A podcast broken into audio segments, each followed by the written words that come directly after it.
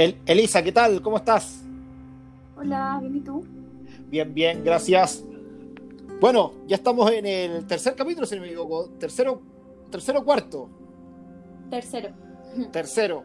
Bueno, eh, día de frío, ya estamos pleno invierno acá en, la capital y vamos a seguir conversando de... Vamos a conversar hablando de, psicología, de, métodos de aprendizaje, bueno, de muchas cosas que nos puede ayudar tú eh, en el sentido de cómo seguir ayudando a la, gente en esta época de, cuarentena o en esta época de, pandemia. Hoy día el tema que tenemos es aprendizaje y estimulación cognitiva en adolescentes. Para, para comenzar con ese tema, ¿qué nos puedes decir con respecto, con respecto a eso? Bueno, y también obviamente preguntarte cómo te has sentido y cómo has llevado estos días, claramente. Eh, he estado bien estos días. Eh, estoy un poco más acostumbrada ya al encierro y, y con sentimientos encontrados porque igual a veces es rico no tener que salir con el frío eh, y poder trabajar en la casa, pero igual a la vez preocupa la situación del país y la cantidad de contagios que hay. Y también en ese sentido me interesa poder hablar de este tema del aprendizaje de los adolescentes, sobre todo ahora en, época de pandemia donde igual los colegios han seguido intentando enseñar, pero no hemos visto como envuelto en un tema que es que, que los adolescentes de por sí no están muy conectados con, con, el colegio nunca, con las tareas, con el aprendizaje, ellos están más enfocados en la vida social, en conocerse a sí mismos, en formar una identidad, entonces eh, sobre todo ahora en pandemia, nos vemos con los profesores o los que trabajamos en colegio, nos vemos en un, en un dilema sobre cómo poder em, enseñar a los adolescentes a, en el fondo, aprender distintas habilidades en la vida, no, no solamente la académica, sino que otro tipo de, cosas también. Claro, cuando, cuando nosotros decimos aprendizaje y estimulación, eh, van de la mano, ¿no? Es como la estimulación para aprender o, o el aprendizaje y la estimulación van como por lados diferentes para, para mí van a la mano, o sea, estimular el aprendizaje eh, en el fondo sería como dar eh, ciertas herramientas y técnicas para que el, para que el joven pueda estar como dispuesto y con las herramientas para poder aprender. Lo mismo cuando son niños, estimular, por ejemplo, la habilidad, no sé, pues, motrices, la escritura, eh, distintas cosas. Siempre para que haya un aprendizaje hay que ponerle la, ponerle como en la mesa al niño o al adolescente el, el tema para que pueda ir eh, adquiriéndolo. ¿Por qué te quisiste enfocar eh, en, este, en este capítulo eh, en la, el aprendizaje y estimulación en adolescentes, más que, más que en niños propiamente tal? Porque fue como una encuesta que hice en donde me pidieron ciertos temas y entonces después hice una encuesta por los temas que más habían salido.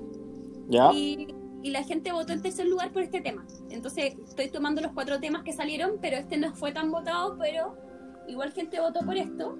Y a mí me interesa harto también porque en el fondo yo no solo soy psicóloga clínica, o sea, no solamente veo pacientes, sino también estoy en un colegio, eh, en el programa de integración escolar. Y en mi colegio hay mucho, es un colegio para adultos, pero eh, también hay adolescentes. Entonces los más chicos de mi colegio son adolescentes, entre los más chicos tienen 15 años, 14 y hasta los 18 y de ahí para arriba hay adultos de todas las edades.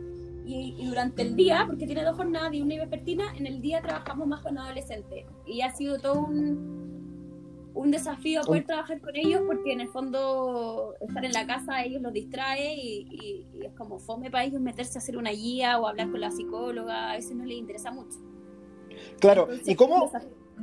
Claro, ¿y cómo, cómo ves tú eh, la, diferencia? Me imagino que las dos, que, la, que tanto trabajar con niños tiene una dificultad y trabajar con adolescentes tiene otra. Me imagino que son casi que, van a la par. Pero específicamente en adolescentes, que es lo que vamos a hablar hoy día, ¿cuáles son las principales dificultades que, que, significa trabajar con, con, ellos?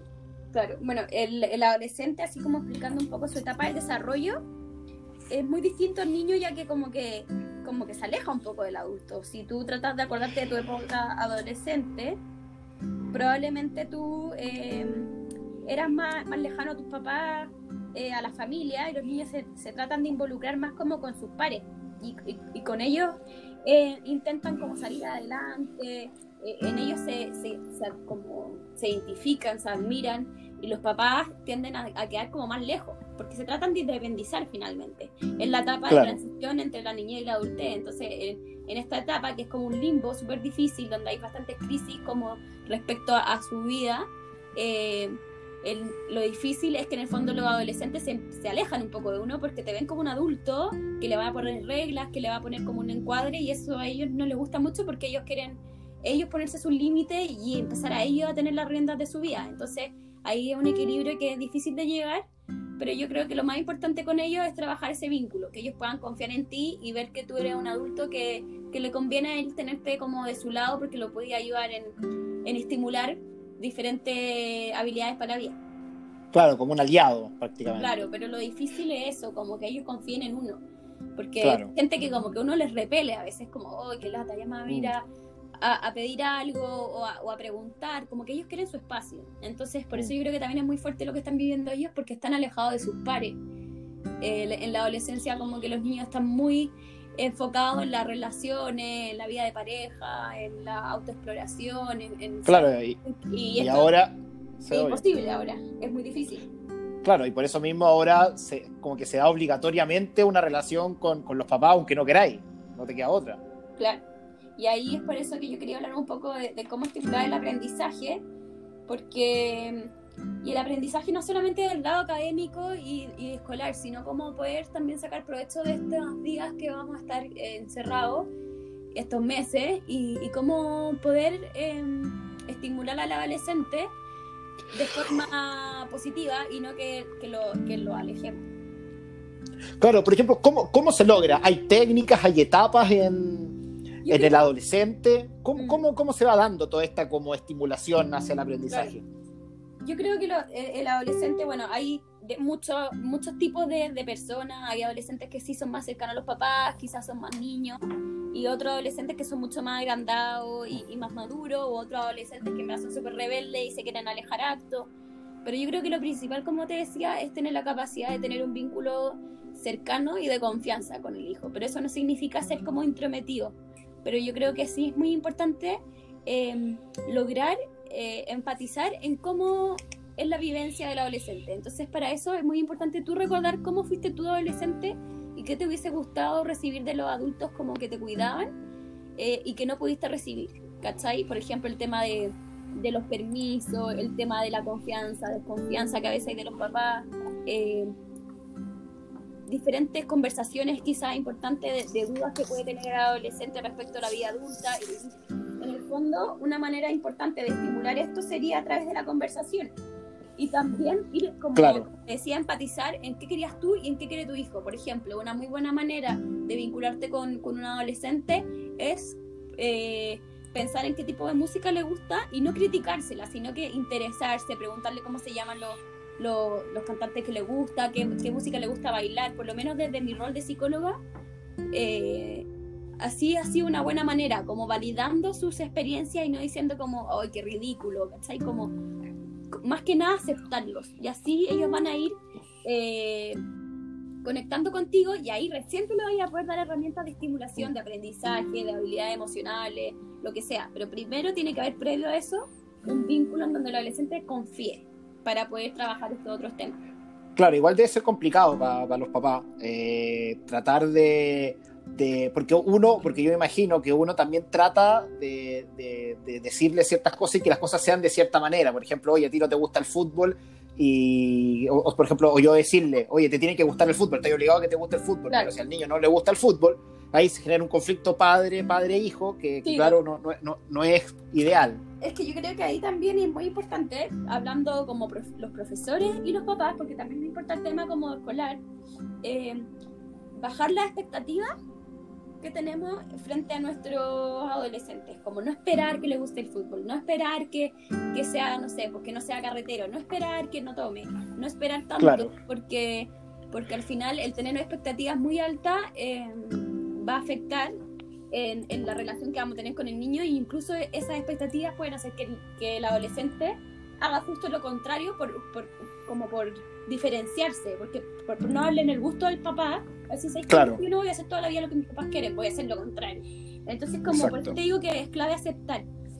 Eh, aceptar oye, que, sí, oye, que, que si, si ya logramos si ya logramos este, que tener una, buena comunicación, si ya logramos eh, ir pasando etapas con respecto al, aprendizaje y todo eso, ¿qué beneficio le puede dar a los niños? ¿Cómo se pueden ver los adolescentes?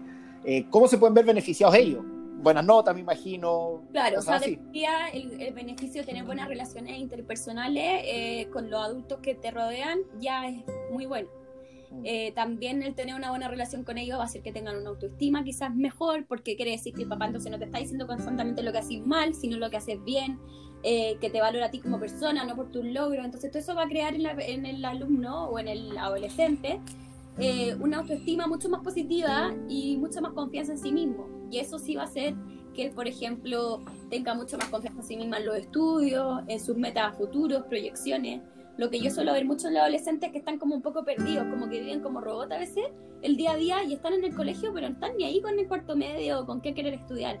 Entonces yo creo que es muy importante cuando ya está esa comunicación eh, positiva, empezar a aterrizar al niño y decirle como, ¿qué quieres tú para más adelante? Y que, y, que, la, que las decisiones que empieza a tomar el adolescente sean más conscientes de qué es lo que quiere el futuro. O sea, no, no que sea como, este, estudiar como robot, así como tengo que estudiar porque mi papá me pidió, no, sino que mm. sea porque el, el adolescente de verdad quiere lograr ciertas cosas. ¿Cómo, ¿Qué pasa en, en, el, en el caso que, bueno, me estoy, me, me, estoy llevando bien con mi papá, tenemos, tenemos buena relación, eh, los dos estamos como yendo hacia este hacia ese objetivo, pero el objetivo no se da y cuesta que se dé y, y estoy estudiando y me va mal y, me estimulan, estoy estimulado, estoy motivado, pero me da mal. ¿Cómo, ¿Qué pasa, ¿qué pasa con más, eso? Más en el tema como de logro de metas y objetivos del... Claro, claro, porque, porque imagino que igual la medición es un, es un objetivo a la larga. Así uno se mide o sea, a la, larga el objetivo es, eh, es, que estén felices y que, y que logren eh, ciertas metas en la vida, ¿cierto? Ah. Ojalá el objetivo no sea solamente que le vaya bien en el colegio, que tenga ah, un sentido, que tenga un sentido como profundo eso, ¿cachai? Entonces, yo creo que ahí es importante ver bien por qué no está logrando sus metas. En este caso, pongámosle que le vaya bien en el colegio. ¿Qué está pasando con él? Que no logra, no logra que le vaya bien, pero tiene buena relación con los profesores, con sus papás. Entonces yo creo que ahí es importante eh, también la materia que se está pasando, poder ayudar a los alumnos a que la relacionen con su vida diaria. Porque, por ejemplo, esto que te digo que, de, que es importante que la, que la relación alumno-profesor o alumno eh, o hijo-padre sea positiva, también implica que hay emociones positivas y que te hacen sentido esas emociones, esas experiencias. Y por eso la relación es buena haz, la misma analogía como con la materia del colegio. Si es que tú tienes una buena relación con ese, con eso, con esa um, asignatura, te interesa lo que estáis viendo, te hace sentido, eh, eres capaz de, llevar un poco tu experiencia a eso que estás aprendiendo, va a ser mucho más significativo el aprendizaje y probablemente el alumno va a lograr conseguir una meta porque, porque va, va a tener como una pasión en eso que está haciendo. Por eso yo soy muy como partidaria de que el aprendizaje no sea solamente escribir y leer, sea mucho más experiencial, de grabar videos, de, de hacer proyectos en grupo, cosas mucho más, más parecidas a la vida cotidiana, porque eso también hace que, que aterricemos como lo que estamos haciendo a la experiencia y que hay una emoción de por medio y ahí va a ser más fácil lograr esa meta porque, porque la voy a estar viviendo como más de piel. Y también ahí evaluar por qué no logra esa meta. Quizás no es solamente un tema motivacional, quizás también hay problemas de aprendizaje que hay que trabajar, hay que nivelar es importante también ver eso. Y puede ser un, aspecto negativo de todo esto, es, es, que realmente el niño se vea como un poquito, eh, ¿cómo decirlo? Eh, eh, como abrumado con, esta situación de que, de que me están pidiendo esto y no, y no lo logro. Tipo, o sea, por un lado, cuando empiezan a, a no lograr, eh, a veces, aunque hayan buenas relaciones con el profesor o con los padres, igual los adultos cometemos el error de empezar a etiquetar al adolescente, pucha, que es flojo, que le va mm. mal, que matemática no es lo suyo, que en verdad él no es para estudiar, que mejor se dedique a otra cosa. Miles de etiquetas que la, que la persona empieza a interiorizar y empieza a creerse el cuento de que él es flojo, de que él no puede, de que él está hecho para otra cosa. Y eso hace mucho daño porque en el fondo a la larga el alumno empieza como a desertar, a no querer hacer las cosas, a no motivarse. Entonces, eso es muy, muy dañino. Entonces, eh, al no cumplirse esa meta o ese objetivo, obviamente el, adolescente se va a abrumar, se va a estresar, se va a desmotivar y va a empezar a no lograr las cosas efectivamente. Es como una autoprofecía autocumplida, como yo digo que no, que no voy a poder y efectivamente no puedo porque eh, ya me lo empiezo a creer. Claro. Oye, a, nivel de a nivel gubernamental, ¿cómo, cómo, cómo se ha manejado esto, el tema de la, de la estimulación, del aprendizaje? En el último tiempo, ¿han salido algunas leyes o cosas así? ¿O, el gobierno ha estado como todavía no se ha pronunciado con respecto a eso? O sea, el Ministerio de Educación tendría que ser, ¿cierto? claro, sí, sí, claro, el Ministerio de Educación. Sí, o sea, eh, se están moviendo algunas eh, charla ahora, por ejemplo, por la cuarentena, sobre lo que estoy hablando yo, sobre educación emocional, lo que hablamos la otra vez. Eh, quizás no tan específico en adolescentes, yo no he visto. Eh, mm. Igual se está tratando de que en los colegios haya más educación emocional y la educación emocional te conlleva a este mejor vínculo con, con el adolescente, con el niño y ese mejor vínculo puede lograr mejor aprendizaje. El aprendizaje hoy día leía como no existe aprendizaje significativo, si no hay relaciones significativas por detrás. ¿ya? Es muy importante eso. Eh, pero yo creo que, que, siempre se podría hacer más, o sea, todavía a nivel, a nivel país, sobre todo en el área más, más pública, eh, falta lograr aterrizar esto, pero se está haciendo, o sea, yo por lo menos he tenido varias charlas y todo. Pero Oye, sobre todo con los adolescentes, porque en el fondo los adolescentes una cosa es trabajar educación emocional con los niños, pero con los adolescentes que han tenido un vacío de educación emocional es más difícil porque ellos como que se resisten. Entonces, por eso es muy importante que, que como profesores y como psicólogos y como padres en general todo el mundo pueda tener más herramientas de educación emocional. Y eso sí hay que promoverlo más. Perfecto. Oye, Elisa, para, para, para ir terminando, eh, algunas palabras. Siempre tenemos esta sección del final que es como para, para que tú digas algunas palabras, que algo se pueda haber quedado, algo que, que, el entrevistador no haya preguntado que tú queráis comentar, por eh, favor, te, regalo este minuto.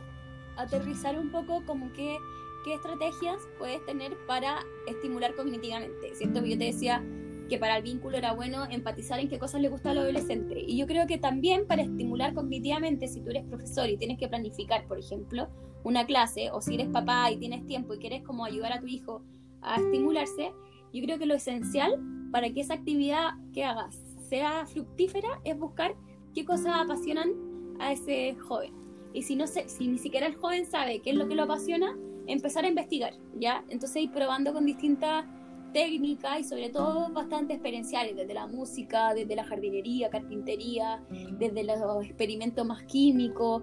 Eh, por ejemplo, la otra vez salió esto de, de la NASA, no sé, pues mostrarle ese tipo de cosas, ir experimentando como qué tipo de cosas le gustan para ahí ir estimulando el aprendizaje de eso, porque si tú cachaste que le encanta, no sé, por el tema de, de la ciencia y el espacio, eh, una gran herramienta sería mostrarle lo de la NASA o mostrarle un documental, mostrarle un, un video, no sé, una charla TED sobre ese tema. Yo creo que para estimular cognitivamente es muy importante estar muy flexible a buscar qué es lo que le apasiona a ese adolescente y desde qué herramienta puedes trabajarlo. Si es que es más visual, más auditivo, y ir buscando personalizadamente qué es lo que le gusta a cada uno para así trabajándolo.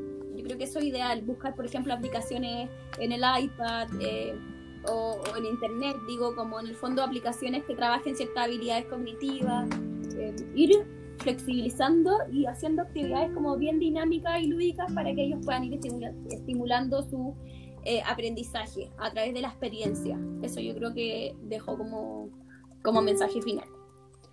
Buenísimo, Lisa. Bueno, eh, eh, ¿tenemos el tema de la próxima semana o todavía no? ¿O hay que esperar alguna encuesta? Sí, el de la, el de la próxima semana, que sería el último de la primera como tanda de encuesta, es acompañamiento a adultos mayores. Perfecto, entonces ahí vamos, ahí vamos a estar la próxima semana viendo ahí el tema de los adultos mayores junto a ti, Elisa. Ya vamos casi por los 20 minutos, de, nos alargamos un poquito más que el programa pasado, estuvo entretenida la conversación.